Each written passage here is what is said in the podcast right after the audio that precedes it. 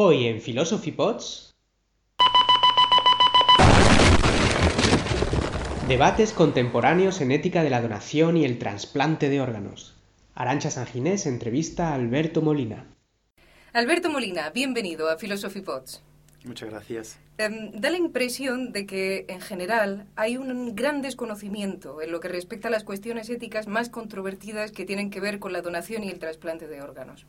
Por ejemplo, hace tan solo unos meses, en los Países Bajos, se aprobó un proyecto de ley por el que todos los ciudadanos de aquel país pasarían a convertirse por defecto en donantes de órganos. Aunque allí hubo un debate público bastante agrio, cabe decir, en torno al consentimiento presunto, no parece que estas cuestiones sean muy conocidas en nuestro país. ¿Es así? Intuitivamente parece que sí. Cuando le pregunto a la gente, a estudiantes o a gente por la calle si son donantes, muchos o la mayoría me dicen que no, porque no saben que lo son por defecto en España. La ley dice que ah, se presume el consentimiento de todos los ciudadanos mayores de edad, salvo que expresen su rechazo. Entonces, parece que efectivamente no se conoce mucho la ley en España o en otros países, pero el problema es que nos faltan datos para poder certificar que eso es así. Por eso estamos eh, ahora mismo terminando una revisión sistemática de la literatura para conocer mejor lo que la gente sabe o no y lo que opina acerca de estas cuestiones. ¿En qué contexto se está llevando a cabo esa revisión sistemática? Pues es un proyecto financiado por el Ministerio de Economía que viene tras una propuesta de beca europea y llegó a, la fase de entrevista, consiguió la máxima calificación, pero pues le faltó muy poquitos puntos para ser financiada por la Unión Europea, entonces el Ministerio decidió financiarlo y es ah, el proyecto que hemos estado llevando a cabo David Rodríguez Arias y yo durante este año. ¿Cuáles son las principales variables en cuanto a prácticas de donación y trasplante que se observan de unos países a otros? Hay mm, diferentes cosas. Por ejemplo, el tema de la muerte encefálica o muerte cerebral es un tema que es problemático en algunos países, como en Dinamarca, que fue el último en aceptar esta, esta definición o este criterio de la muerte. Sigue siendo problemático en Holanda, precisamente en septiembre, cuando hubo el, el voto del proyecto de ley, uno de los temas ah, que saltaron a la palestra más fuertes fueron este tema de la determinación cerebral de la muerte. Luego está la donación en asistolia, es decir, después de una parada cardiorrespiratoria, y eso Alemania no lo acepta. En España y en otros países sí. Ah, luego el tema de las prácticas que se realizan al final de la vida que conducen a la donación y aquí hay también pues muchas diferencias de unos países a otros. El tema del consentimiento, la mayoría de los países europeos tienen consentimiento presunto, como en España.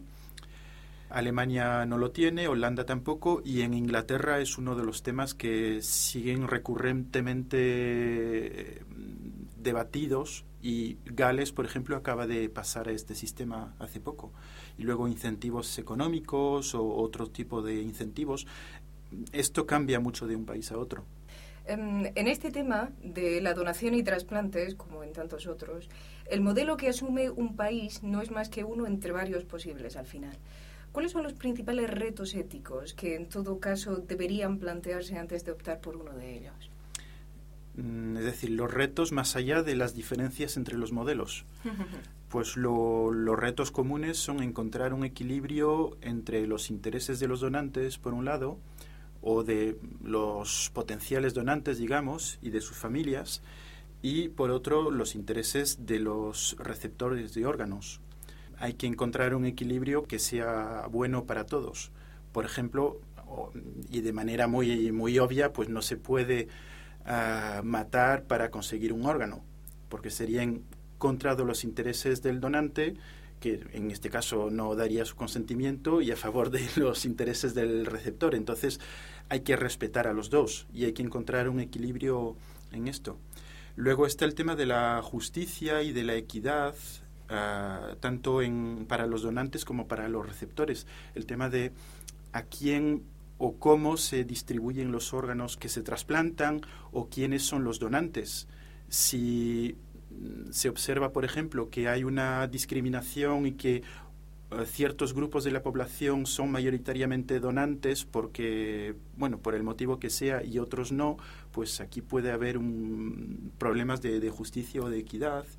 Y luego el, uno de los temas también muy importantes, si en el que estamos especialmente atentos en esta revisión sistemática es el de la aceptabilidad social. Sean cuales sean las prácticas que se realicen o los equilibrios que se encuentren, ah, pensamos que tiene que haber una aceptabilidad social de eso. Y para ello la población tiene que saber lo que se está haciendo y poder dar su opinión, si les parece bien, si les parece mal, si hay que mejorar las cosas o si está bien así. Bueno, es habitual, incluso podría parecer que normal, tener fuertes reparos morales ante la idea de la venta de una parte del cuerpo para obtener un beneficio económico. ¿Por qué cree que este sentimiento está tan expandido? Pues no lo sé. Pero, a ver, intuitivamente y desde un punto de vista psicológico, el tema del cuerpo está muy vinculado con la identidad personal. Entonces, el poder vender algo que no solo me pertenece, porque no sé si mi cuerpo me pertenece como una posesión, como una cosa, o si mi cuerpo soy yo. Entonces, el tema de la identidad es, es complicado. Recuerdo un, un estudio donde decía que había diferencia, por un lado, entre hombres y mujeres y por otro, entre órganos internos y externos, es decir, visibles o invisibles, que la voluntad de donar no era la misma en función del género y en función de los órganos. Y estaba relacionado con la imagen que uno mismo tenía de su propio cuerpo y la imagen que, que da al exterior a través de ese cuerpo. Y luego está el tema de la dignidad y del altruismo. Es decir, si yo vendo parte de mi cuerpo, lo estoy cosificando, lo estoy mercantilizando y aquí pues parece que estoy ah, negando mi, mi dignidad como ser humano. Y eso nos puede llevar a una pendiente resbaladiza. Si puedo vender parte de mi cuerpo, ¿por qué no venderlo entero? ¿Por qué no se pueden vender ah, vidas humanas? Es decir, la vida humana, el cuerpo y todo eso puede ser una cosa como mm, un coche que se pueda pasar de uno a otro, venderlo, destruirlo simplemente por cuestiones de dinero, o, la esclavitud misma. Si puedo vender mi cuerpo, ¿por qué no ah, también mm, esclavizarme voluntariamente? Entonces son temas complicados. Obviamente esto nos lleva en el tema de por qué no se puede desde un punto de vista filosófico, pues ah, Kant diría que no se puede instrumentalizar el cuerpo humano aunque uno mismo quiera hacerlo. En Francia, por ejemplo, el tema de la gratuidad en la donación de órganos, pero también de la sangre, como en otros países, pero en Francia hubo una decisión explícita por parte del cuerpo médico y del legislador y del gobierno de decir tenemos que proteger a los ciudadanos contra ellos mismos, aunque tuviesen voluntad de vender su cuerpo, su sangre o lo que fuese, no podemos permitirlo porque pues, puede haber vulneraciones, abusos, indiferencias de poder o económicas de uno que por necesidad quiera o tenga que vender parte de su cuerpo y otros que tengan dinero suficiente para, para comprarlo y que no suponga ah, un sacrificio. Entonces aquí hay temas de desigualdad, de política muy complicados. ¿No parece haber cierto conflicto entre, por un lado, una manera de concebir el consecuencialismo, esto es, optar por medidas que conduzcan a maximizar un fin, en nuestro caso, obtener el mayor número de órganos posibles para salvar el mayor número de vidas posible, y por otro lado, ciertas reglas deontológicas eh, que llevan a rechazar sistemáticamente determinados comportamientos? Uno de los artículos, el de José Manuel Vara, parece sugerir esto, ¿no? Sí, el, artículo de José Manuel Vara, entre otros temas, menciona un posible conflicto entre, por un lado, el principio de no maleficencia y el de eh, respeto a la vida, por un lado, y por el otro, el principio de beneficencia, de justicia y de autonomía. Es decir, que en nombre de la beneficencia, de hacer el bien al mayor número de personas posible, que ese bien además sea justo por la repartición, por eh, la equidad en la distribución de los órganos y cosas así, y la autonomía, es decir, la voluntariedad del donante, que son cosas positivas y son principios mm, consecuencialistas, pero podrían estar en conflicto con el respeto de la vida humana y el de no maleficencia. Es decir, él lo decía en el sentido de si cambiamos los límites entre la vida y la muerte, como se hizo con la definición o el criterio de muerte encefálica, existe la posibilidad de que ah, no estemos respetando el principio de respeto a la vida, es decir, que estemos matando a gente para beneficiar a otras personas. Y esas personas que estamos matando, entre comillas, porque hay un debate sobre estos temas, ah, un debate en el mundo académico, mm, son personas que no se les puede hacer daño porque ya se están muriendo y porque no tienen conciencia, no pueden tener ningún interés y no se les puede dañar. Pero son, son cuestiones complicadas y el tema del equilibrio aquí también hay que buscar entre los diferentes principios que hay, encontrar ese equilibrio. Para entenderlo mejor hay una cuestión eh, que es la regla del donante fallecido, que dice, pues como decía antes, no se puede matar a alguien para poder extraerle los órganos. Y sin embargo, hay bastante gente que estaría dispuesta a decir si yo me encontrase en una situación en la que me voy a morir porque estoy pues en una situación terminal además estoy inconsciente o tengo el cerebro destruido y no voy a nunca jamás poder recuperar la conciencia no tengo capacidad de sentir dolor ni nada. Pero técnicamente estoy vivo estaría dispuesto a dar mis órganos. Pero eso sería violar la regla del donante fallecido, es decir, violar la regla del, del respeto a la vida. Bueno, aquí tendríamos una vida biológica y habría que diferenciar eso de lo que es la vida de la persona, que tiene una identidad, unos recuerdos, una conciencia. Suena un poco fuerte el decir que se mata a alguien para obtener sus órganos. Em, precisamente en la entrevista del mes pasado de Philosophy Pods, que dedicamos a presentar el libro recientemente publicado en Plaza Valdés, Cuestiones de Vida y Muerte, tuvimos ya la oportunidad de aproximarnos a algunas de las dificultades éticas que comporta esto de la donación y el trasplante de órganos. Nos decía, por ejemplo, eh, David Rodríguez Arias en aquella entrevista que la necesidad de obtener órganos vitales funcionales, esto es pues lo que nos acaba de decir, órganos que puedan ser trasplantados con éxito a otros individuos, a los que en consecuencia se pueda salvar la vida con ellos, está conduciendo, como repito, acaba de decir, a una determinación cada vez más precoz del momento de la muerte. En su artículo contenido en este número, en el artículo de Rodríguez Arias, se plantea incluso que el concepto moderno de muerte cerebral surge como una respuesta a la evolución social y tecnológica en la práctica moderna de los trasplantes, como también nos has indicado. Eh, cuéntenos un poco. Entonces, ¿el que estemos muertos o no dependen realmente de condiciones sociales de este tipo? A ver, hasta los años 60 o 70 la determinación de la muerte se hacía solo por la parada cardiorrespiratoria y era bastante sencillo y es así como se hacía desde hacía mucho tiempo.